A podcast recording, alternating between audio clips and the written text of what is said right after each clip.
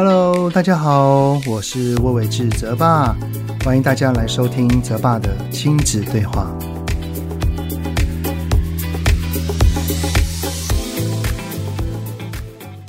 Hello，你们好，欢迎来到泽爸的亲子对话。我最近开始陆陆续续收到好多的实体讲座的邀约哦，诶，不过这也表示什么？疫情哦，可能正在渐渐的趋缓了，所以实体的活动也在逐渐的放行了。那这几天呢，都有看到在脸书上的朋友放上他们的出游照片啊。那我看啊，因为毕竟也闷了两个多月啊。看的是心里很痒啊，然后我就问我家的儿子跟女儿啊，我就问他们说：“哎，我们在暑假前要不要也早几天出游一下？都闷那么久了。”没有想到我女儿啊，她先跟我说：“她说我不要。”然后我儿子还接着说：“待在家里也不错啊。”我我听到真的是有点傻眼啊，虽然很不想这么说，但是他们真的蛮宅的啊。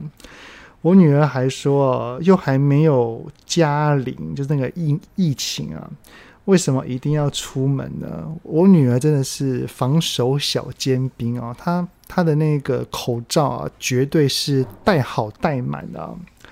后来呢，讨论到最后，我我的儿子跟女儿他们愿意踏出家门的唯一条件，就是要去租借羽毛球场来打羽球啊。所以啊，你看啊，这个奥运的魔力真的是太厉害了啊。不过这个说到条件呢，我之前有在一个脸书的社团里面有看到一则，这一则应该是一个国中生发文的帖子哦。他问社团里面的其他人，他说：“我爸妈说，如果我这一次的成绩没有考好，就要没收我的手机，禁止我打电动，直到下一次我考好为止。你们说这样合理吗？”一个问号。我然后我就点开那个留言哦，呃，有一些是国中生回的，也有一些是家长回的，而绝大多数的回复内容都是说哦，正常啊，哎呀，爸妈都这样啦。那当然也有很多的家长的回复是在告诉他爸爸妈妈会这么做的原因，巴拉巴拉等等的哦。那当然啊，我也看到一些蛮有趣的，就是有其他的国中生会教导说。如果被没收了啊，那怎么去拿旧手机来使用啊？或者是半夜的时候如何偷偷的用啊？等等等等啊。也就是说，上有政策，下有对策。不过呢，这也显示了一件事情，就是爸爸妈妈跟孩子做这个条件交换哦，似乎还蛮常发生的，感觉是个常态啊。所以呢，这一集的 Podcast 呢，泽爸想要跟你们聊一聊，就是在亲子之间的条件交换这档事啦。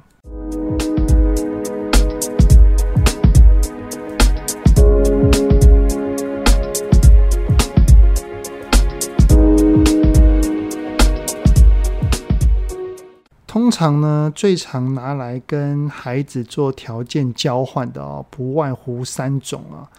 第一个呢叫做零用钱，第二个呢是三 C 使用，像是手机啊、看电视的时间，或者是打电动的时间。然后第三个呢是点数，如果点数可以换成物质、零食或三 C 的话，那其实也是一样的啦，都是换汤不换药而已啊。那么爸爸妈妈拿这三样东西来跟孩子交换什么呢？其实啊，什么都有。简单的说呢，就是爸爸妈妈对孩子的期望，最常出现的哦，就是成绩啊、分数啊，还有手足之间不要吵架，或者是希望孩子可以乖乖的，呃，听话，或者是去做家事不埋怨等等的哦。那是什么原因，爸爸妈妈要拿这三样东西来跟孩子谈条件呢？因为快速又有效嘛，这些都是孩子想要的啊。我并不是反对用条件交换的方式来教导孩子，只是重点是要看交换的内容是什么，是是否适当。这什么意思呢？好，那我来先分享一个小故事给你们听哈。有一群小男生呢，他们很喜欢打棒球。正好家附近有一块空地，然后就很常来这块空地打球。谁知道呢？这块空地的主人很怕吵，不喜欢小孩子，他在这边吵闹。但是哈，怎么赶都赶不走。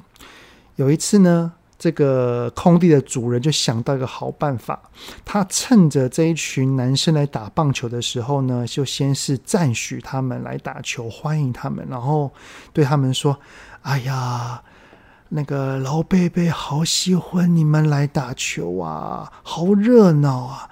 啊，为了鼓励你们常常来打球，所以等一下你们打完球了，我就一个人给你们一百块。哇，真的假的？每一个男生哈听到都感到不可思议啊，但是又半信半疑。诶，结果一打完还真的领到钱嘞，就是一百块。超开心的啊！那尝到甜头了，那当然就会期待下一次了嘛。于是啊，隔天他们又来了。这个老伯伯呢，满是笑容的呢，在空地等他们。然后这些男生啊，就等不及了，就赶快询问说：“老老伯伯，我我们来打球喽？那那今天有没有？”啊，这个老伯伯就立刻接话了，他说：“啊。”你们来打球啦！哎呀，真是太开心啦！没有问题。所以啊，今天打完球了之后啊，给你们每个人五十块。哎，听到这一句话就立刻傻眼了。怎么怎么从一百块变成五十块，变少了嘞？但是也想说啊，这个没鱼虾也好嘛，对不对？有五十块也不错啦，然后就接受了。然后打完球了之后呢，再次领钱，然后就离开了。第三天呢，这一些男生又来了，老贝贝呢，同样的站在空地上面等他们，只是这一次老贝贝呢，却是对他们说：“哎呀，你们来打球啦，来，赶快打，赶快打哈，请打，请打。”这个时候呢，想要确认的男生呢就问了，说：“啊，老伯伯，嗯，那今天今天有没有那个？”老伯伯当然听懂这个暗示了，就立刻说：“啊啊啊！你们说那个啊啊，今天没有钱啦，今天什么都没有啦。”哎呦，听到这一句话的男生们呢，都立刻就有点不太高兴了哈。他们还说：“哎，老伯伯这样不对呀！哎。”从一百到五十，我已经没有讲话啦。今今天还什么都没有，那我们干嘛打嘞？好了，那不打了，不打了，真的没有。好，那不要打了，不要打了。就就这样哈，所有的男生都拿着这个棒球装备呢，就离开了，连球都没有碰到。好，是是什么原因哦，让这些男生呢，从想打棒球到最后决定不打？这个转变呢，就叫做目标的转移。什么叫做目标的转移呢？就是这一群这一群男生呢，他们一开始想要打棒球的原因是发自内心的喜欢，是从自我的内在产生的动机。但是后来呢，他们会打棒球的原因变成了拿到钱，于是呢，有钱就打。没钱就不打了。他们把这个打球的动机已经变成了外在因素，是由外在因素来决定他们是否要打。这个就很像是一头驴哦，它的前面要挂着胡萝卜，它才愿意跑；没有胡萝卜，它就不跑，在原地打转是一样的道理。所以这一群男生呢，他们如果要用驴子来做比喻的话，就是他们一开始他是知道他为什么要跑的，只是后来他的目标转移成要吃眼前的那个胡萝卜，于是呢，他是为了胡萝胡萝卜而跑，所以有他才跑，没有他就不跑了。你知道这个呢？这个故事呢，就让我想到了，我有一个朋友，他是国中英文补习班的老师。有一次的段考呢，我朋友想要自掏腰包鼓励学生们的成绩能够进步，然后呢就对他们说：“哎，同学们呐，只要呢你们这一次的考试有进步十分以上的话啊，每一个人都可以得到奖金三百块。”我我朋友原本期待的回应是：真假的？不会吧？哇天哪！我要努力。结果你们知道这这一群学生的回应是什么？这一群学生回他说：“哈，才三百哦。”来这一句“啊，才三百有的意思啊、意思就是我知道要进步十分需要有多少努力。三百块是不足以支付我的努力的，我需要更多。那换另外一句话，就是他们应该都拿过更多的。所以呢，用零用钱跟三 C 的使用时间来要求孩子做事啊，跟他们谈条件交换，这个方法绝对是能够快速见效的，但是会有后遗症。后遗症有两个。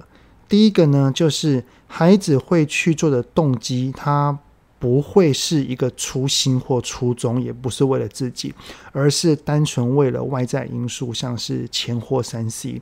而第二个后遗症呢，就是他的胃口会越养越大，可能从一开始考。九十五分只要一百块，慢慢的因为变难了，他知道他的付出是需要更多的努力，于是他又开始要求我要五百块，最后肯定要一千块，他才愿意努力了。那这样的影响是什么呢？假设哈，我们经常用三 C 来跟孩子做学习上的交换，像是跟他说，你只要考一百分，就给你多打电动一小时，或者是你把。功课都写完了才可以打电动，他心中的顺位就会开始产生了一些移动，因为从这一些条件交换当中，他就认定了电动远远的比学习来得更为重要，因为长期以来啊，他会想要去念书，他会想要去把分数考高，他会想要先把功课写完，他都是为了电动。他是为了电动而考试，为了电动而去做的。那这样的孩子呢？等他上了大学之后，如果他是住在宿舍里的话，在宿舍里面，他有无限制的电动可以玩，还有网络可以用，没有人再可以对他做条件交换的谈判了。那就如同一个。头上挂着胡萝卜的驴子，那个胡萝卜虽然不已经不见了，而且现在是随地满满的胡萝卜，那他干嘛跑？也就是说，他已经不知道他学习的目标是什么了啊！他已经失去跑的动力了。所以呢，这边就有一个很重要的要件啊，就是属于孩子的事情。不可以拿来当做条件交换的谈判，像是写功课啊、读书学习啊、做他应该做的家事啊、手足之间该怎么去争执或讨论啊，这些真的都是应该是孩子要不断的从错误当中，或者是慢慢的累积当中去找寻目标的，而这个目标永远是为了自己。不应该是为了金钱或者是三 C，只要我们常常用外在因素来跟孩子谈条件，那这一些属于他的事情，是他本来就应该要去做的事情，他就不会认为是他的事了，因为他是可以从中的付出或努力或者去做一些什么事情而得到好处的。还有啊，像是做家事。家事它就是家里的事嘛，也就是全家人要共同来分担的。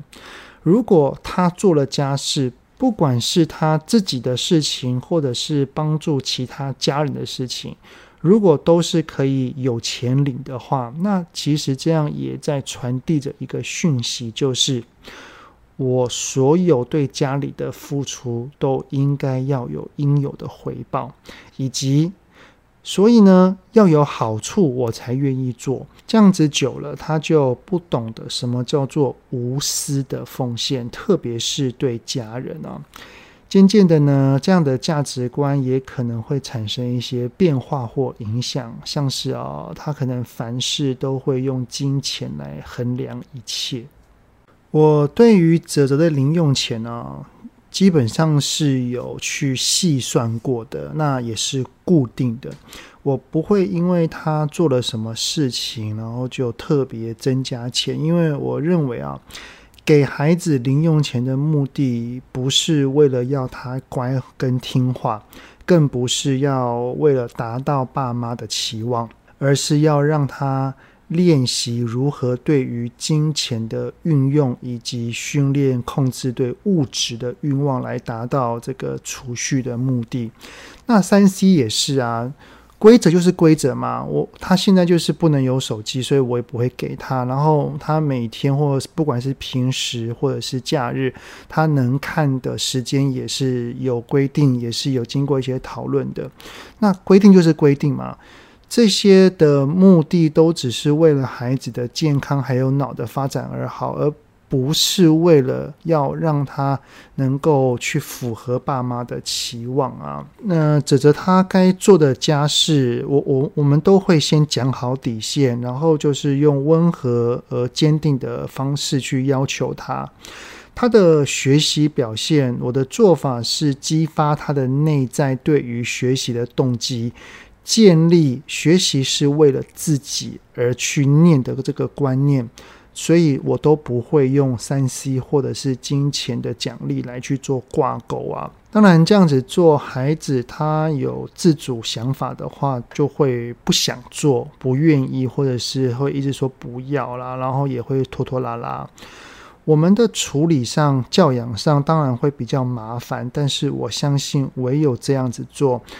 不在他应该做的事情上面去做条件交换来求快，他对于他自己该做的事情以及他的学习上面的态度，会永远为了自己而学，为了自己而做，而不是为了什么利益或好处。好，所以这个最后呢，条件交换其实不仅限于这个零用钱啊、三 C 啊或点数。其实有的时候哈，我们会不知不觉的使用到，然后完全的不自知啊。像是假设为了要让孩子坐车子的时候坐好，然后就会跟他说：“孩孩子啊，如果你等一下坐车那个不哭闹的话，等下就给你吃零食哦。”嗯，或者是跟孩子说：“你等一下跟妹妹玩的时候有让妹妹的话，我就带你去买玩具哦。”嗯，也有可能是说，您只要乖乖的做好吃饭，然后我就拿饼干给你吃哦。这些当然也不是说不好或者是不行，而是不要变成了一个习惯。那该怎么做呢？就是要随时的警惕自己，不要让孩子产生了这样子的惯性。如果我们的孩子习惯了跟我们用很多的东西都可以来谈条件的话，他反而。请注意哦，他会自己来跟爸妈谈条件哦，像是真的，我就我就遇过有孩子去跟自己的爸妈说：“爸妈，如果我这一次有考到全班前五名，可不可以给我一只手机？”或者是跟爸妈说：“妈，我刚刚帮了弟弟什么忙？那我这样子做有点数吗？”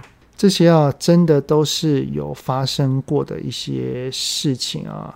所以记得哦，属于孩子的事，他本应该就要去做的，或者是呢，属于家人之间彼此互相的行为，都不应该拿来跟孩子做条件交换。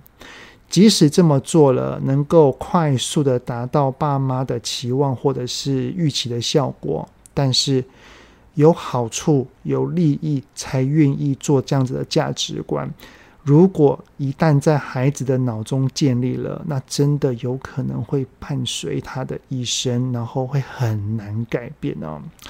好了，所以这就是这一集 podcast 的内容啦。那最后呢，我来回应一下听友哈，因为有有听友呢，在听了我上一次的那个谈天赋啊，然后还有职那个职场转换的那个跑道的过程，深深的感叹到，他说我好有勇气啊。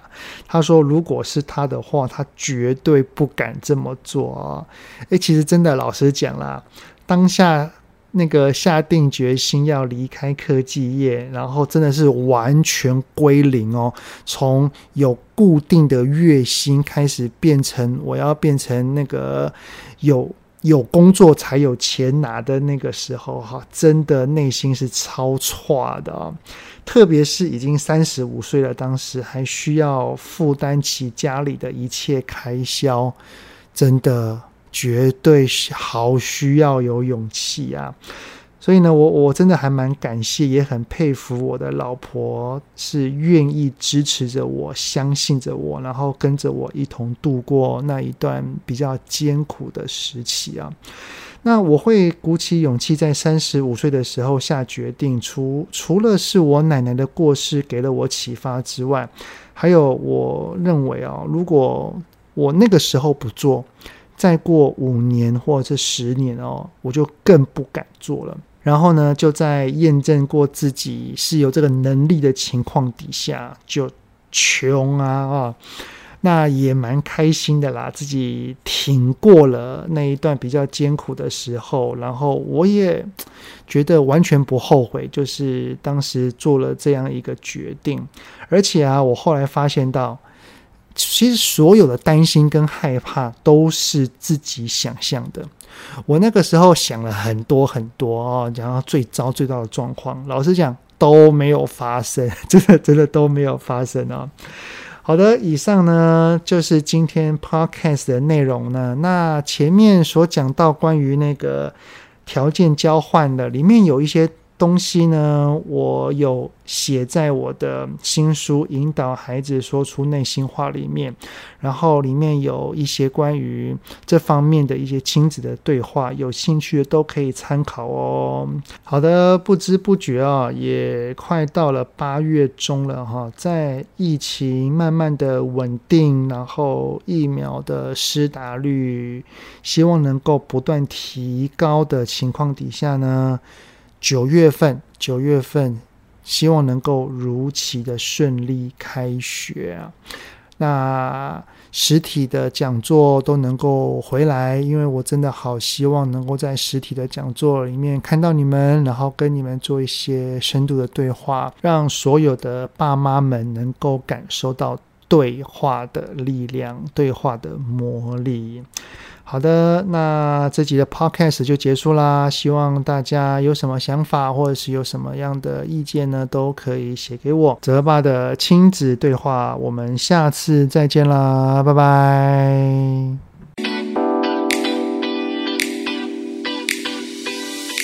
希望今天的节目有让您与孩子之间有着更好的相处。欢迎在各个收听平台订阅泽爸的亲子对话。如果是用 Apple Podcast。请以五星按赞给予肯定，也欢迎留言，我们一起讨论哦。如果有想要听什么亲子的议题，请欢迎告诉我。愿天下家庭的亲子关系能够更好。